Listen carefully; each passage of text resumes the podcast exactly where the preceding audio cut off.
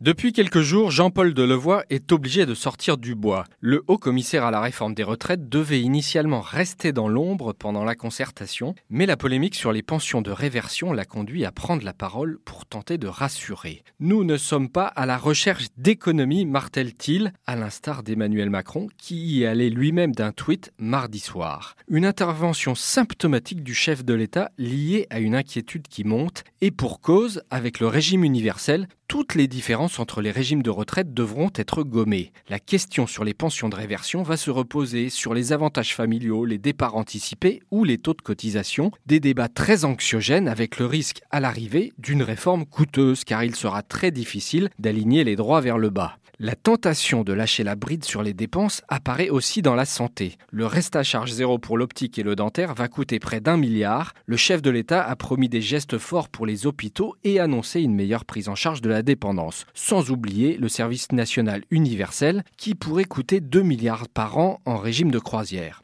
En regard de ces dépenses, on ne voit guère les économies promises par le gouvernement. La Cour des comptes s'en émeut logiquement dans son rapport sur les finances publiques et l'enterrement du rapport Action publique 2022 n'est pas pour la rassurer. La Cour juge peu crédible l'engagement sur les 120 000 suppressions de postes de fonctionnaires car les détails abondent sur les 20 000 créations d'emplois prévues dans les armées ou la police. Pour le reste, c'est silence radio. Alors certes, la tonalité globale du rapport reste très mesurée par rapport aux années précédentes, car l'objectif de déficit devrait être tenu, mais la Cour des comptes a pris date pour la suite du quinquennat.